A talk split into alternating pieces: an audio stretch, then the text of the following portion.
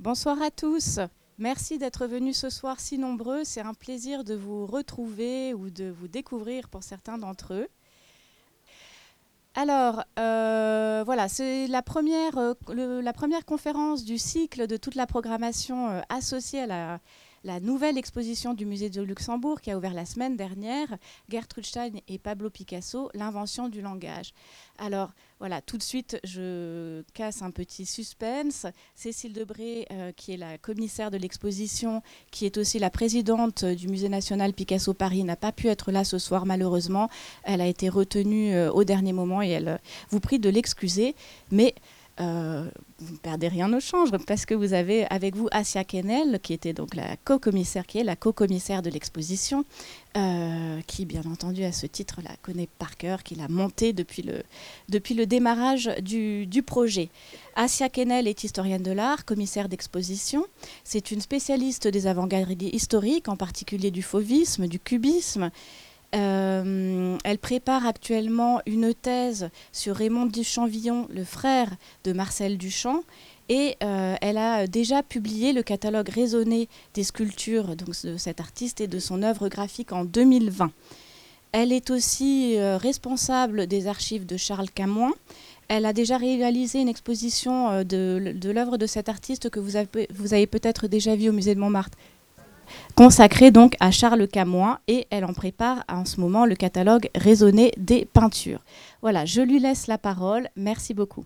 Euh, bah alors je vous remercie euh, bah, d'être venus euh, si nombreux ce soir pour m'écouter présenter l'exposition donc Gertrude Stein et Pablo Picasso l'invention du langage dont je suis la co-commissaire avec Cécile Debray et euh, qui vient d'ouvrir au musée du Luxembourg. Donc cette exposition, euh, peut-être vous le savez, elle est organisée euh, dans le cadre du cinquantenaire de la disparition de Picasso.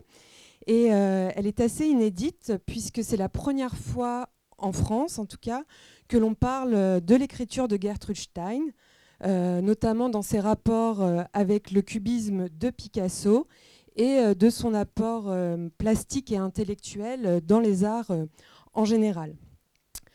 En fait, euh, avec cette exposition, on a voulu vous proposer, euh, avec Cécile, dans un propos euh, très resserré, très concis, pour ceux qui ont déjà pu voir l'exposition, une autre traversée de l'histoire de l'art des 20e et 21e siècles, selon un autre point de vue, si vous voulez, à savoir à travers le prisme du langage inventé par Gertrude Stein, en dialogue avec celui de Picasso, autour du cubisme, entre peinture et écriture, et de sa postérité euh, dans l'art américain, en particulier euh, dans ses tendances euh, conceptuelles et performatives. Finalement, comment le cubisme va innerver toute la scène artistique américaine à partir du fil directeur qu'est l'écriture de Stein? Alors, euh, nous avons imaginé euh, cette exposition en deux grands moments, lesquels euh, sont tous rythmés par de plus petites sections. Donc, le premier moment, c'est Paris Moment, où en fait, c'est le Paris des années euh, 1900-1920, où nous nous sommes intéressés à la genèse croisée des œuvres de Picasso et de Stein, en présentant notamment les joyaux de la collection du musée Picasso.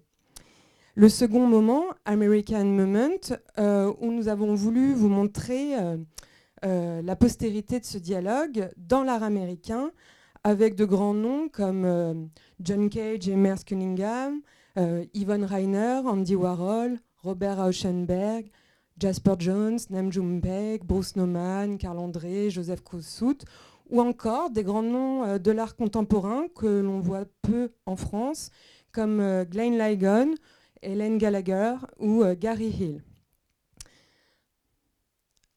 Alors, Gertrude Stein, euh, vous la connaissez euh, certainement comme la première grande collectionneuse de Picasso, avec ses frères Léo et Michael, mais aussi les collectionneurs de Matisse, Braque, Gris, etc.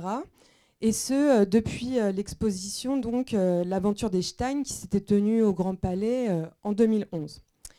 Et peut-être avez-vous déjà lu sa fameuse autobiographie d'Alistoclas, dans laquelle Stein revient à travers les yeux fictifs de sa compagne Alice sur son amitié avec Picasso et l'épopée des premiers avant-gardes parisiennes en général, auquel elle a pris part euh, en tenant salon, salon euh, chez elle, et, euh, ce qui était l'occasion de présenter de nombreux artistes. Par exemple, Picasso et Matisse se sont rencontrés chez elle en mars 1906, ou alors elle a, été aussi, elle a lancé la carrière de nombreux artistes.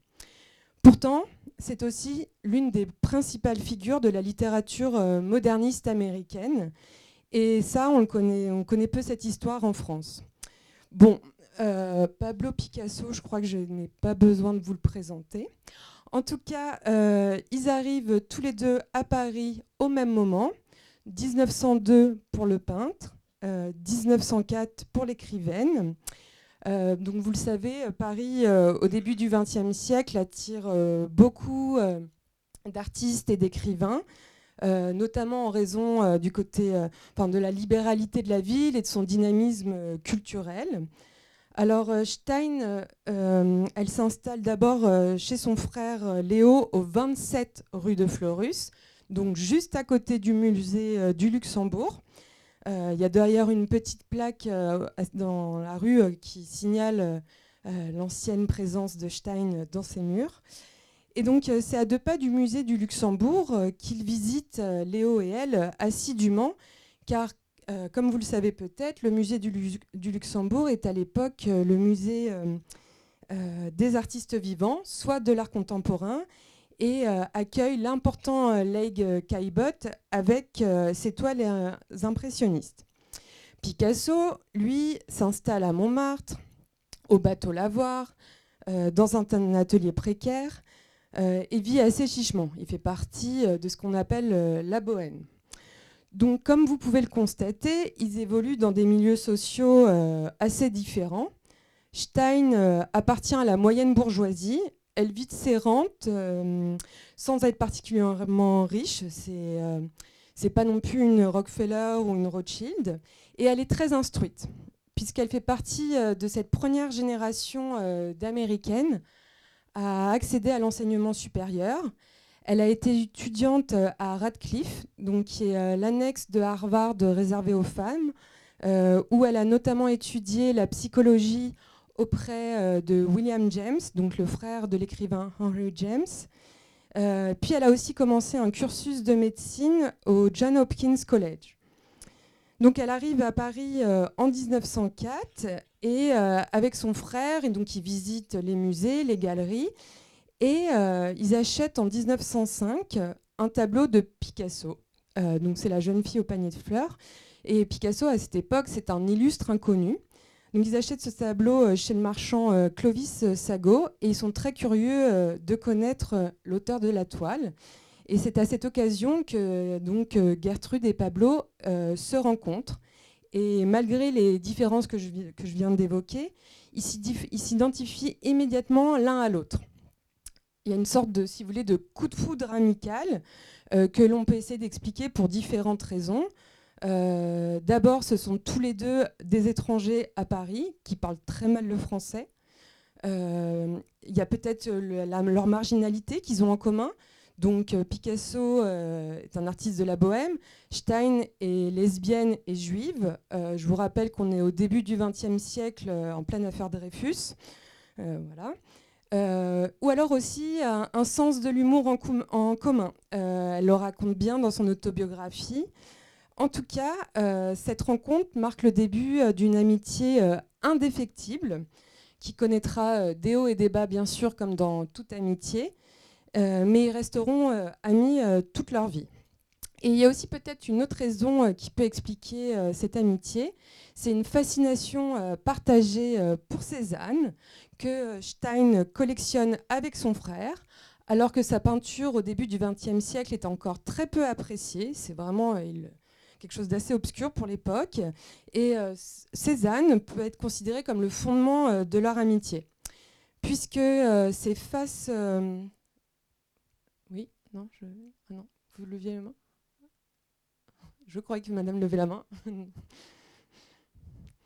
Euh, donc c'est face, euh, en fait, c'est face au tableau de Cézanne, donc qui sont exposés euh, dans le salon de la rue de Fleurus, donc face au modèle cézannien, que Picasso a commencé le portrait de son ami qui est conservé au Metropolitan Museum à New York, tandis que Stein, elle, commence à rédiger Three Lives, donc trois vies, l'un de ses premiers recueils consacrés à trois femmes, avec en particulier la nouvelle euh, Mélancta, euh, qui annonce son écriture poétique expérimentale.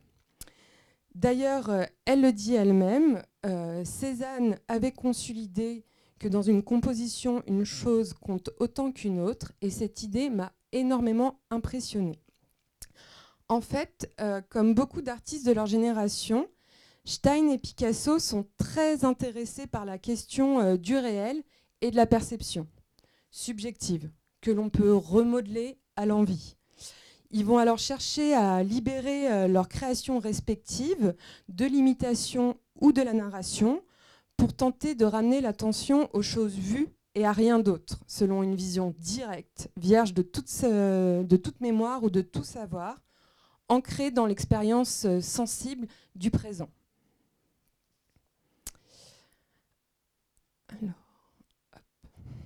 Alors. Euh, donc la, première section, le premier moment, Paris Moment, est organisé en deux sous-sections. Donc d'abord euh, portrait cubiste, puis portrait de choses. Donc ces deux petits moments vont nous permettre de suivre euh, l'évolution parallèle de Stein et de Picasso. car la poète, en fait, va travailler les formes, les mots, si vous voulez, comme un véritable matériau, à l'instar d'un peintre et elle va construire toute son œuvre littéraire sur les catégories de la peinture et d'abord à partir du, euh, genre du portrait. Alors, euh, quand euh, Picasso travaille sur ces demoiselles d'Avignon vers 1907, elle le voit beaucoup. Elle fait partie, comme Apollinaire, des rares privilégiés qui visitent son atelier, et il y en a très peu. Elle est donc dans une forme, si vous voulez, d'intimité intellectuelle avec lui.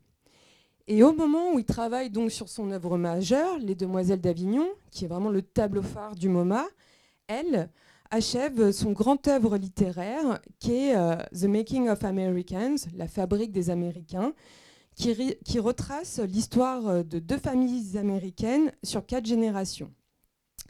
Stein, en fait, est déjà dans une posture, euh, comme quasiment tous les artistes américains du XXe siècle, d'interrogation euh, sur son identité américaine et comment elle s'est construite.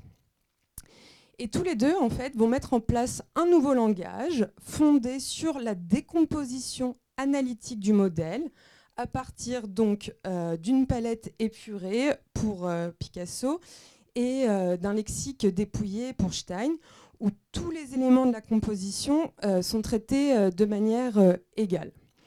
Ce qui va les conduire respectivement vers le cubisme et les word portraits, qui sont des portraits de mots de ses amis, et dont l'un des premiers est dédié à Picasso. Et donc là, je vous ai mis un petit extrait qui, je trouve, résume bien la personnalité de Picasso, alors peu connu et très ambitieux. Donc chacun euh, développe sa propre écriture. Euh, celle de Stein, donc une écriture littéraire, fondée sur ce qu'elle appelle l'insistance. Euh, en fait, c'est une sorte de répétition syntaxique, sonore et lexicale, avec des variations infimes, dans une narration non linéaire.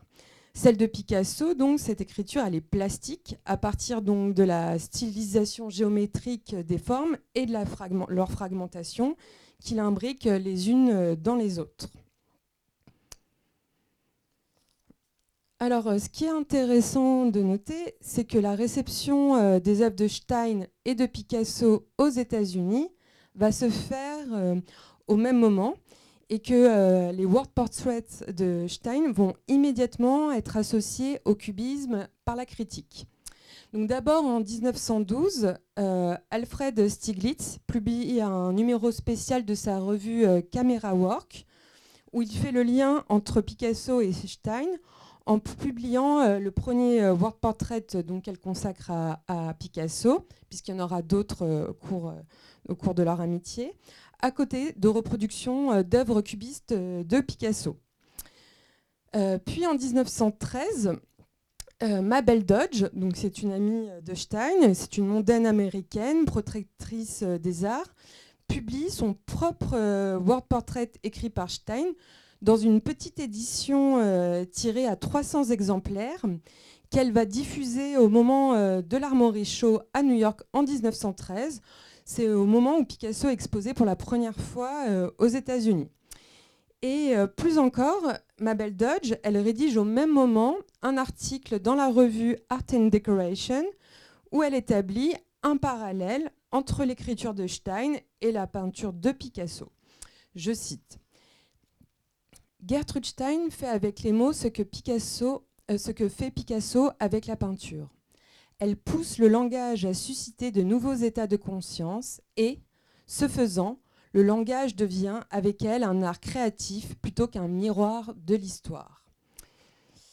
Euh, le parallèle entre Stein et Picasso est tel au, euh, point qu'elle va être qualifiée de cubiste des lettres dans un article de Karl van euh, de 1913. Puis, dans les années 10, Stein va entreprendre la même chose avec les objets, à la manière des natures mortes euh, cubistes. En fait, elle va élargir ses portraits aux portraits de choses. Et on arrive vraiment au cœur du cubisme de Braque et Picasso à ce moment-là. Et donc, euh, au même moment, Stein va écrire un de ses livres les plus importants, assez hermétique, qui est Thunder Buttons, Objects, Food, Rooms. Donc, c'est un recueil de poèmes en prose où, euh, comme Picasso et Braque avec leur nature morte de verre, de pommes, de livres, etc., elle se saisit du quotidien très trivial. Euh, par exemple, vous voyez dans cette citation euh, extraite de Thunder Buttons un poème qui commence avec une carafe, un verre. C'est exactement les mêmes thèmes que traite Picasso. C'est donc un univers très expérimental à partir de formes euh, de formes élémentaires.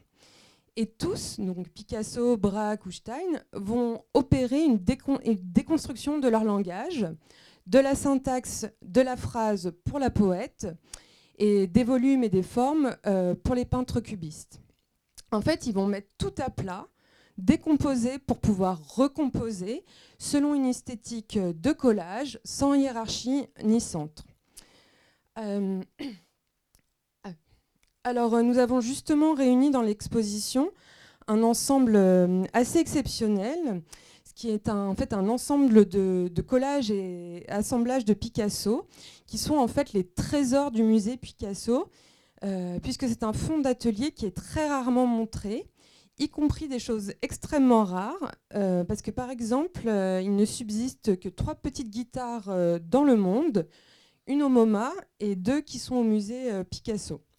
Donc ce sont euh, des œuvres euh, très expérimentales qu'il n'a jamais exposées de son vivant et il bricole si vous voulez. Euh, on peut voir des jeux sur la, tôle, du bois, des éléments qui sont collés, assemblés. C'est vraiment expérimental dans le sens qu'il teste en fait. Il convoque le réel en assemblant des matériaux du quotidien et en fait, ce qui est assez étonnant, c'est qu'on est assez proche de ce que va faire quelques années plus tard, enfin quelques décennies après, euh, un Rauschenberg. Euh, on est presque déjà dans un langage euh, néo-dada. En fait, cela montre un, Picasso très radical dans sa recherche des formes, comme Stein, qui joue avec le langage et qui essaie d'en inventer un nouveau. Et en fait, cela, ça va se prolonger bien après les années héroïques du cubisme puisque euh, la première section, Paris Moment, s'achève euh, en effet avec la Première Guerre mondiale, qui va marquer une rupture euh, pour cette génération d'artistes. Toutefois, on a quand même intégré des œuvres du milieu, du milieu, des années 1920 de Picasso pour montrer que la révolution cubiste restera toujours au fondement de son œuvre et notamment deux euh, très grandes guitares, dont là je vous en ai mis une, euh, extrêmement radicale et que j'aime beaucoup. Alors à ce moment-là, Picasso, euh, il est très proche des surréalistes, mais aussi euh, de Bataille. Donc c'est un mouvement beaucoup plus rude qui joue avec la psychanalyse. Et il va faire euh, des assemblages très bruts qui ressemblent, moi je trouve en tout cas, beaucoup à de l'arte povera ou à ce que fait Fluxus, en construisant des œuvres avec des objets de rebut ou des matériaux très pauvres, à savoir ici une serpillière, une corde, des clous, du papier journal, et euh, qui s'associe très bien, euh, je trouve, avec cet autre extrait de Thunder Buttons euh, de Gertrude Stein. Soupe de douleur, supposer que ça fait question, supposer que c'est du beurre, réel c'est, réel c'est seulement, seulement excréé, seulement excréé, un pas de puits.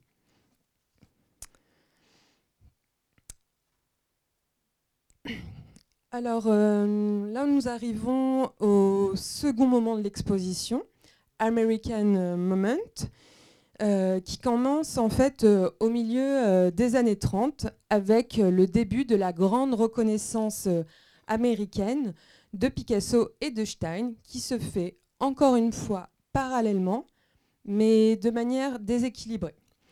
Donc pour Picasso, cela se fait notamment grâce aux actions d'Alfred Barr, le premier grand directeur euh, du MoMA, qui va commencer à construire euh, l'idée d'un modernisme avec au centre euh, le cubisme, qui soit un socle historique pour porter l'école américaine.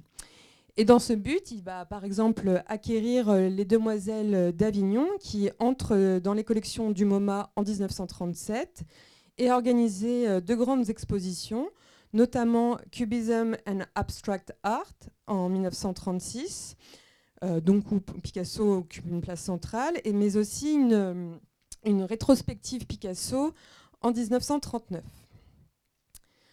Au même moment, Stein connaît enfin son premier grand succès public avec donc l'autobiographie d'Alistoclas et dont je vous parlais euh, en introduction. Mais comme je vous disais, euh, cette réception, elle est euh, assez déséquilibrée.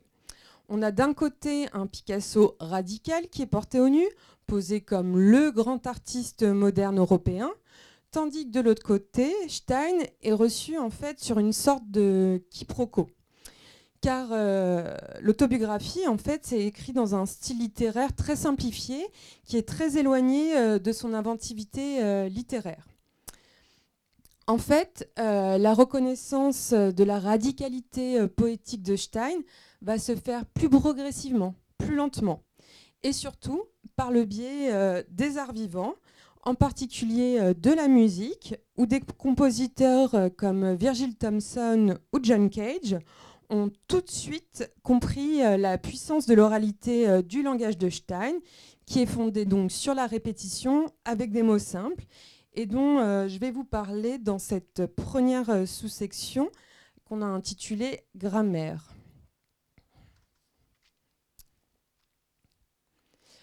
Donc la réception américaine de Stein, dans toute, sa dans toute la complexité et la diversité de son œuvre, va se faire en deux étapes.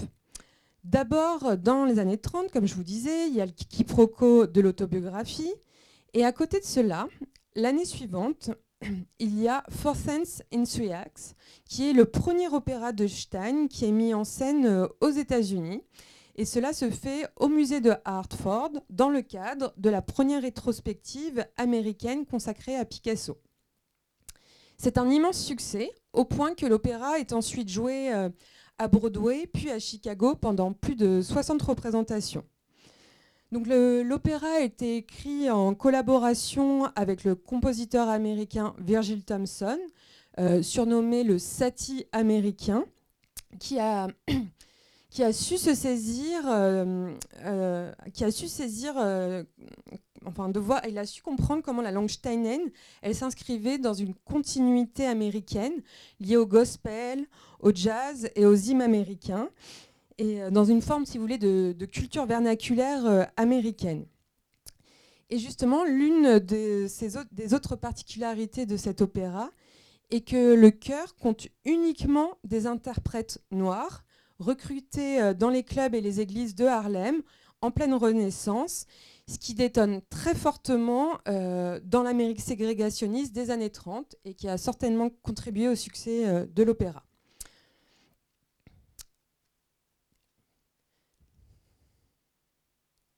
Alors, forte de ces deux succès, Stein euh, accepte de revenir pour la première fois aux États-Unis en 1934 et en 1935 en compagnie de sa compagne euh, Alice Toklas pour donner une tournée de conférences à travers le pays afin de s'expliquer euh, sur son travail, sur son rapport à la littérature et à la peinture. Et en fait, la presse et le public américain est tout de suite conquis et extrêmement surpris. Il s'attendait à voir un personnage assez excentrique, euh, voyez, une, vraiment euh, euh, le personnage de l'avant-garde parisienne. Et en fait, il rencontre une femme très conventionnelle, très rassurante. Elle a quelque chose de très américain, au point qu'elle devient petit à petit une sorte d'icône américaine.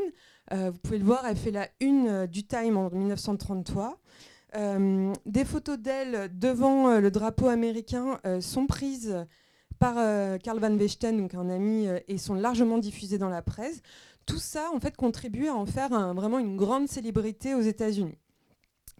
Donc finalement, en fait, il va falloir attendre les années 50 et 60 et l'influence de John Cage et de son cercle sur l'avant-garde new-yorkaise pour que la radicalité de Stein soit pleinement saisie et que son statut d'écrivaine majeure de la littérature moderniste américaine soit reconnu au point de devenir une des références de l'avant-garde américaine. Alors John Cage, on pense souvent au John Cage des années 60, mais en fait, euh, bah, avant les années 60, à la fin des années 20, il est étudiant. Euh, il est d'emblée euh, frappé euh, par la poésie de Stein, au point d'écrire des poèmes à la manière de la poète. Et donc, dans l'une de ses premières compositions, dès 1932, euh, il va tout de suite se référer à Stein. Donc cette composition, c'est Three Songs, où c'est un petit clin d'œil au, recueil de, de Stein, Three Lives. Et il reprend l'un de ses textes qu'il va mettre en musique dans un système de musique répétitive qui rappelle évidemment euh, les répétitions caractéristiques euh, de la poète. Donc voilà, donc, John Cage est vraiment très très...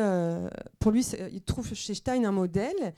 Et euh, vous savez qu'ensuite, euh, peut-être, euh, il va enseigner au Black Mountain College, donc, qui est une université libre en Caroline du Nord, où il enseigne donc avec son compagnon, le danseur et chorégraphe Merce Cunningham.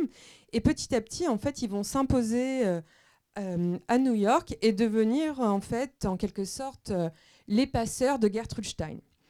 Donc euh, New York euh, connaît en effet euh, dans les années 50-60 un fort bouillonnement artistique, social, politique contestataire, avec l'émergence de groupes et de lieux alternatifs qui sont resserrés autour de Greenwich Village à Manhattan. Donc il y a le Living Theater qui est un lieu du théâtre d'avant-garde le Johnson Poets Theater et le Johnson Dance Theater, qui est le lieu euh, de l'invention de la danse postmoderne avec des artistes euh, comme Yvonne Reiner, Lucinda Childs ou Trisha Brown.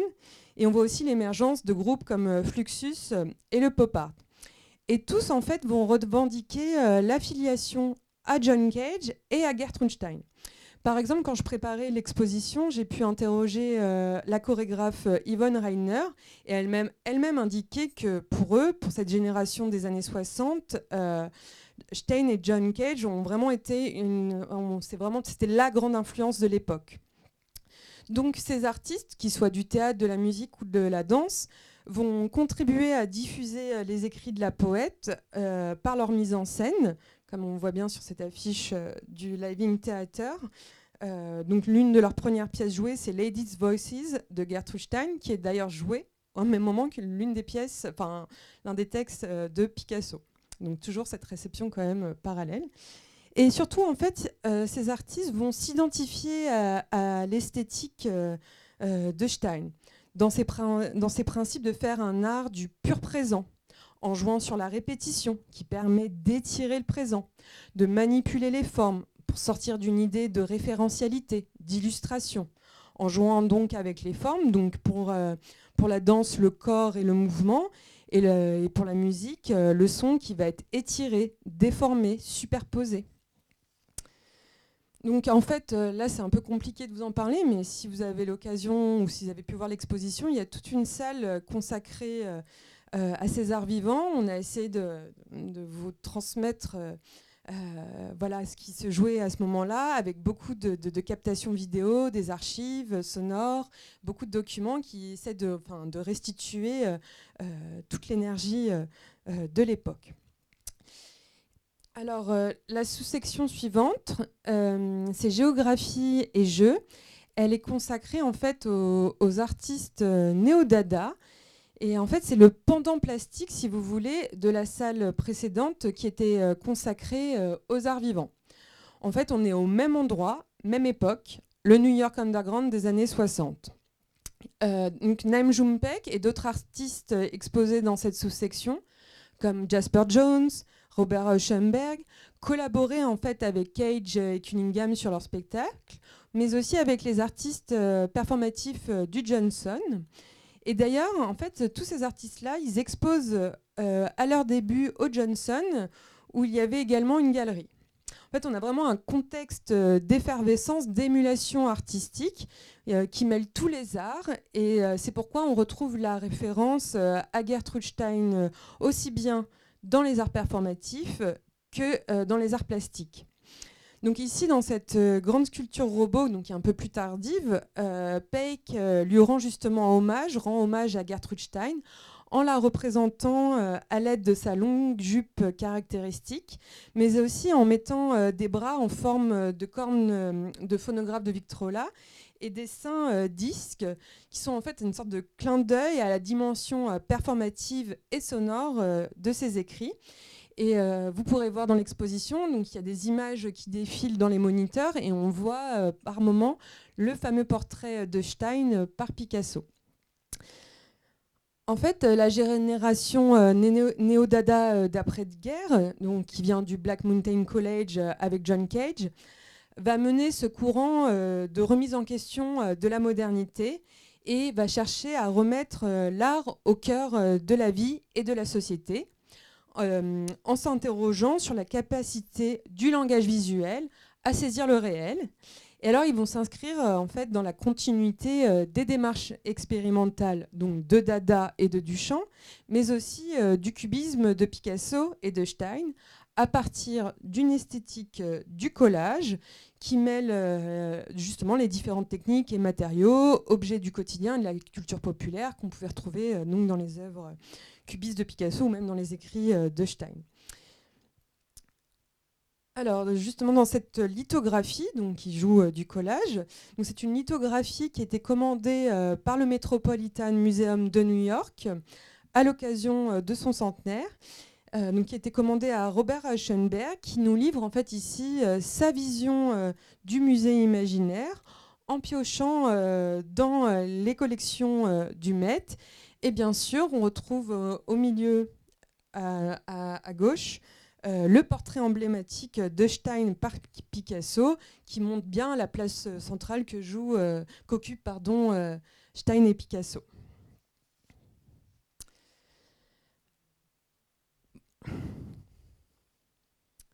Alors, on avance un petit peu dans le temps. là, on est dans les années 70 avec la sous-section suivante, euh, que l'on a intitulé euh, Cercle et mots et qui est dédié en fait euh, à l'art minimal et conceptuel. donc ces artistes de l'art minimal et conceptuel sont un peu dans la continuité des artistes Fluxus Néo-Dada en posant eux aussi la question de la définition de l'art et de ses pratiques. Et en fait, ce qui est intéressant, c'est que ce n'est pas des rapprochements des lubies qu'on a eu avec Cécile, c'est que dès 1965, la critique euh, d'art Barbara Rose, qui vient d'ailleurs de disparaître, euh, a écrit un article fondateur euh, qui s'appelle ABC Art, où elle tente de définir l'art minimal, et elle cite parmi les sources importantes Marcel Duchamp, donc ça on le sait bien, mais aussi Gertrude Stein. Donc en fait, progressivement, la poète entre dans l'histoire de l'art, si vous voulez. Et pour illustrer le rôle de Gertrude Stein pour l'art minimal, on a pris bien évidemment la figure du cercle, qui est pour elle très importante. D'ailleurs, elle le dit elle-même en 1935. Quand j'ai dit une rose est une rose est une rose est une rose, et ensuite fait de cela un anneau, j'ai fait de la poésie. Donc on voit bien euh, avec cette citation comment elle envisage le langage de manière concrète. Il y a une sorte de jeu entre euh, l'objet euh, et le langage qui est chez elle en fait.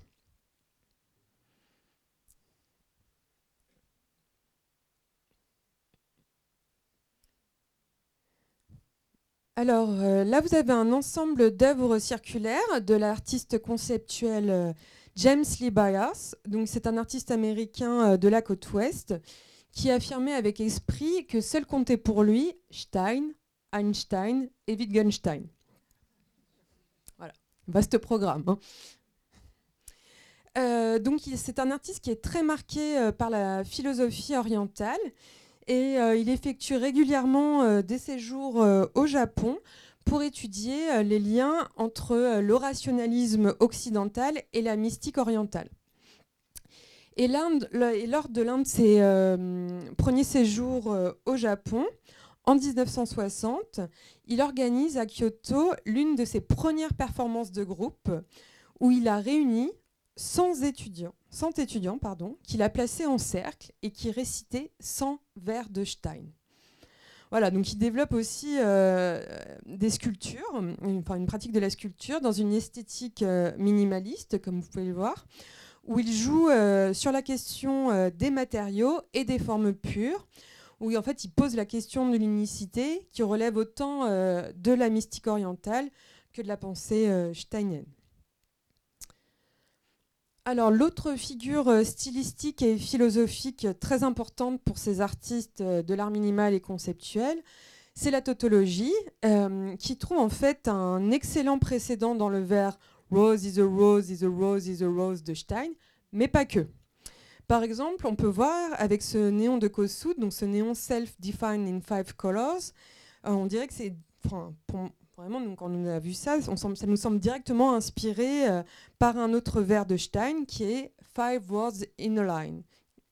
Donc on voit bien, euh, les cinq mots du néon sont déclinés en cinq couleurs qui chacune coïncide avec l'énoncé. Et en fait, ça opère une sorte de fusion entre l'idée, le texte et l'image, entre les sens, le sens et la perception. Alors avec cet autre euh, ensemble euh, plus tardif de Kossuth, on tisse euh, le début d'un autre fil de l'exposition qui est celui en fait de la généalogie. Parce que Stein, elle va être très vite inclue dans des généalogies différentes. Et ici, on a une sorte de généalogie littéraire où elle est intégrée aux côtés de grands noms de la littérature, notamment de Joyce ou de Virginia Woolf. Et euh, Kossuth l'intègre avec cette citation très ironique Make it a mistake, faites l'erreur.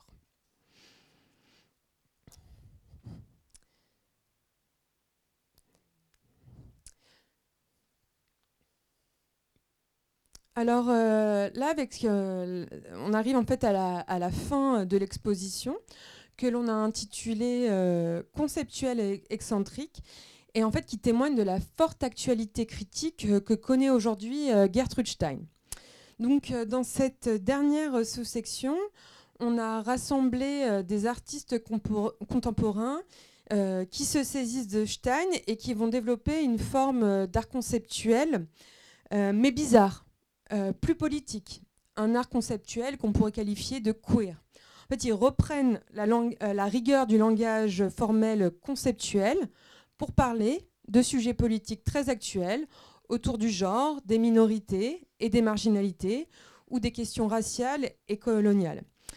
Et je trouve que c'est assez impressionnant avec cette citation euh, de Stein. En tout cas, vraiment, quand je suis tombée sur cette citation, je me suis rendu compte à quel point elle était en avance sur son temps, puisqu'elle résonne vraiment bien avec les débats euh, actuels, où elle dit, donc elle écrit même The Making of Americans en 1903-1906, L'ouvrage, elle va devoir attendre 1925 pour qu'il soit publié. Donc, elle écrit ceci en 1906. Il y a beaucoup d'hommes et de femmes qui ont un caractère queer. Un jour, il y aura une histoire de tous ces types d'hommes et de femmes. Euh, donc ainsi, euh, euh, Stein, elle est devenue progressivement une icône de l'art conceptuel, mais aussi une, icône queer, lesbienne et féministe, qui est intégrée dans des œuvres ou des généalogies féministes. Donc comme celle, comme dans cette œuvre de Deborah Cass, donc qui est une artiste américaine lesbienne, juive, militante, et qui trouve chez Gertrude Stein justement un modèle. Elle le dit elle-même, hein, très clairement. Euh, donc là, avec cette œuvre, elle reprend en fait une autre œuvre de, Andy Warhol, et à la place de l'homme euh, qui est représenté euh, dans l'œuvre de Andy Warhol, elle met Stein pour retracer une autre filiation. Donc Stein, elle est intégrée aussi dans d'autres généalogies de femmes, notamment celle de Anne Darboven, donc qui est une artiste allemande qui a vécu à New York dans les années 60 et qui est très proche des artistes conceptuels euh, comme euh, Carl André ou Joseph Kossuth. Et en fait, elle l'inscrit aux côtés euh, bah, voyez, de Virginia Woolf, Marie Curie, Rosa Luxembourg et une sténographe anonyme pour l'histoire de toutes les femmes oubliées. Mais Stein est aussi intégré dans des généalogies juives, avec bien évidemment Andy Warhol, qui d'ailleurs exposait ses débuts à la Johnson Gallery euh, dans les années 60 aux côtés donc, euh, de Nam June euh, de Jasper Jones ou, des autres. Et donc il l'intègre dans son politique des dix portraits des juifs du XXe siècle, aux côtés de celles et ceux qu'il surnomme les, les, génies juifs, à savoir, donc là je ne vous dis pas dans l'ordre des, des, des, reproductions, mais Sarah Bernard, on peut, vous pouvez retrouver Sarah Bernard si vous cherchez bien, Louis Brandeis, Martin Buber, Albert Einstein, Sigmund Freud, euh, George Gershwin, Franz Kafka, les Marx Brothers et Golda Meir. Donc voilà, là c'est vraiment le côté généalogie, euh, dont elle est récupérée dans ces généalogies-là euh, actuellement. Elle a vraiment cette résonance très contemporaine.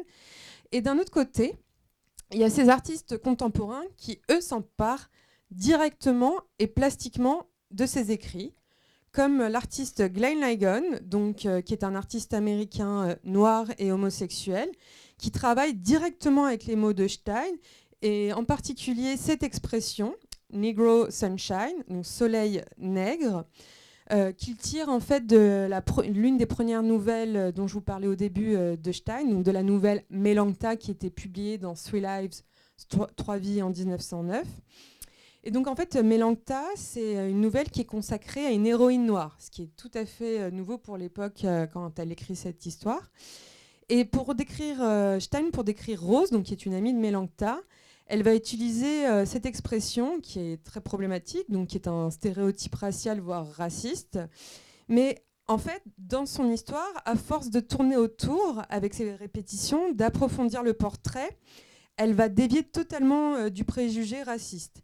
Et c'est justement ce qui intéresse euh, Glenn Ligon, qui à son tour joue avec euh, la matière du, du néon euh, lumineux. Donc là, la photo ne rend pas forcément hommage à l'œuvre, mais vous pourrez le voir dans l'exposition. Et donc il joue avec la matière du néon lumineux. qu'il recouvre d'une peinture noire, donc c'est quelque chose de très opaque, qui fait ressurgir la lumière par derrière et qui ouvre en fait les significations autour de cette expression. Et on a décidé euh, d'achever euh, l'exposition sur cette photographie, donc qui est une photographie euh, prise par l'artiste américain Félix González Torres, donc mort du sida, qui a pris cette photo en 1992 qui en fait qui la représente dans un cadrage très resserré la pierre tombale de Gertrude Stein et d'Alice Toklas qui sont enterrés ensemble au Père Lachaise et euh, dont euh, la, pierre tombale est surmontée de petites fleurs, comme un symbole d'espoir euh, pour les communautés homosexuelles. Je vous remercie.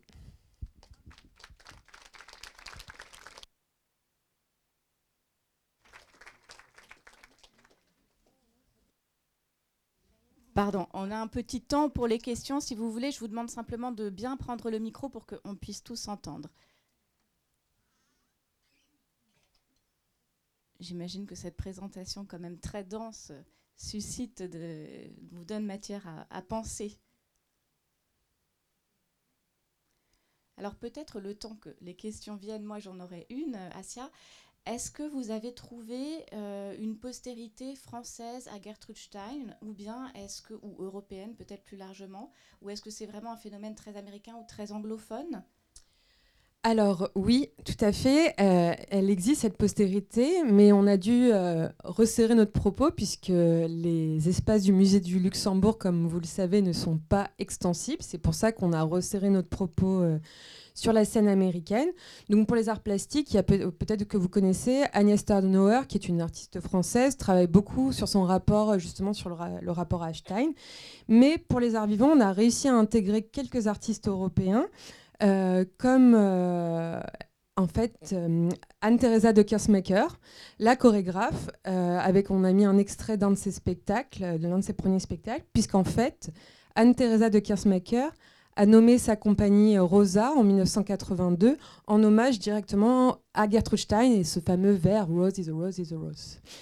Et vous verrez aussi dans l'exposition, j'en ai pas parlé, il y a une autre œuvre qu'on a intégrée, c'est une artiste Marthe Berry, qui est une artiste belge, qui est très liée au mouvement de l'art minimal et conceptuel, puisqu'en fait, elle, transforme totalement sa pratique euh, dans les années 60 après un voyage à New York, où euh, elle a créé une œuvre papier, euh, vous verrez dans l'exposition, une sorte de calligraphie all over, en prenant les écrits de Stein qui deviennent des motifs.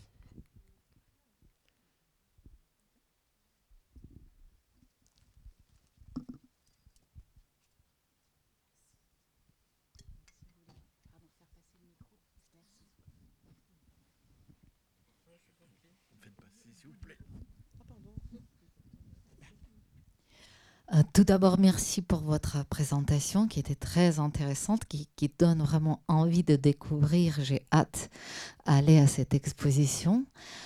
Euh, et, la question est très courte euh, et peut-être un peu basique.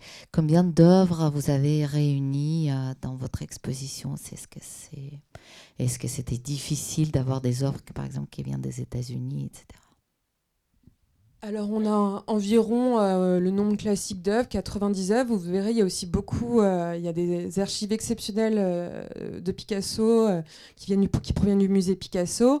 Et puis il y a beaucoup d'archives aussi sonores et audiovisuelles, parce que vous pouvez entendre dans l'exposition la voix de Stein, ce qui est assez extraordinaire, puisqu'elle euh, elle lit euh, l'un de ses world portraits consacrés à Picasso, euh, et ça avait été diffusé à la radio aux États-Unis donc dans les années 30, et on le diffuse dans l'exposition. Alors bien sûr, vous, je, sous-entends dans votre question le fameux portrait de Stein par Picasso que, du maître qui n'est pas exposé. Euh, en fait, on ne l'a même pas demandé puisqu'on savait qu'il était déjà prêté euh, pour une autre exposition dans le cadre euh, du cinquantenaire de la mort de Picasso. Il sera en fait présenté à Madrid pour une exposition consacrée à Picasso de 1906. Donc il était compliqué de leur enlever le chef-d'œuvre de l'année 1906 de Picasso. Mais finalement, c'était pas plus mal, puisque ça nous a obligés à entrer, si vous voulez, immédiatement dans le vif du sujet, parce que l'histoire du portrait de Stein par Picasso, on la connaît finalement, elle, a été souvent dite, présentée, et là, les espaces du musée du Luxembourg ne sont pas si grands, et on pouvait entrer directement dans ce qui faisait euh, le cœur de notre, euh, notre propos, à savoir sur ce, cette invention de ce langage.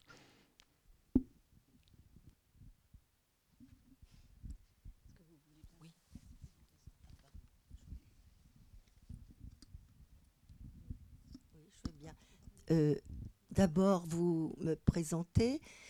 Euh, je suis allée hier directement voir l'exposition. J'aurais peut-être dû commencer par la conférence, ce qui me permettait de mieux comprendre euh, ce que je n'ai peut-être pas. Je suis artiste peintre. J'ai acheté aussi l'autobiographie d'Alice Tokas et je l'ai commencé, c'est fort intéressant d'ailleurs.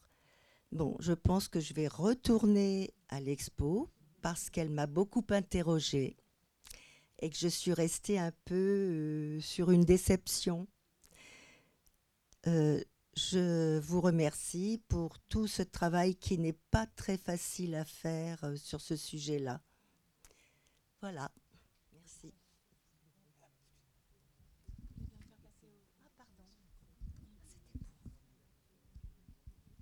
Oui, merci. Euh, je me demandais euh, si Marcel Duchamp, euh, qui était un ami de John Cage, etc., avait eu, s'il y avait une influence Duchamp-Stein. Alors oui, tout à fait. On en parle justement dans l'exposition. Je ne vais pas tout vous dévoiler là. en fait, ils se connaissent très bien, ils se respectent, ils se sont certainement rencontrés chez les Picabia dès 1913. Euh, et en fait, il y a une sorte de. D'ailleurs, on présente une œuvre de Marcel Duchamp dans l'exposition. Euh, il y a une sorte de parallélisme entre eux. Parce que vous voyez, quand il y a Rose is a Rose is a Rose, euh, ce poème qui vient de Sacred Emily, il est publié en 1920, pile au moment où Marcel Duchamp invente son double féminin qui est Rose, c'est la vie, justement. Puis, euh, dans les années 30, euh, Marcel Duchamp va être en fait l'un des traducteurs euh, des poèmes de, de, Stein, et notamment des poèmes les plus difficiles de Stein, comme Stanzas in Meditation. donc en fait, les deux, les deux, les deux artistes, l'écrivaine et l'artiste, l'anartiste, se connaissent, se respectent, et elle a écrit un très très beau word portrait qu'on a mis en papier peint dans l'exposition. Euh, où je trouve en fait elle a totalement compris euh, quelle était euh, l'œuvre de Marcel Duchamp et que bah, je vous laisserai lire et découvrir. Et on sait, pardon, s'ils se sont rencontrés aussi en France? Oui, oui, ils se sont rencontrés en France chez les Picabia. Je pensais que vous parliez de New York. ah non, non, c'était. Non, non, parce que Steiner, enfin, elle quitte New York, enfin, les États-Unis en 1904 et elle n'y revient qu'une fois en 34-35. Donc après, c'est vraiment, euh, il y a vraiment un respect de leurs œuvres respectives et c'est euh, parce qu'après, vous savez peut-être, Stein est très proche de Picabia dans les années 30, donc il y a tout ce lien entre eux en fait aussi.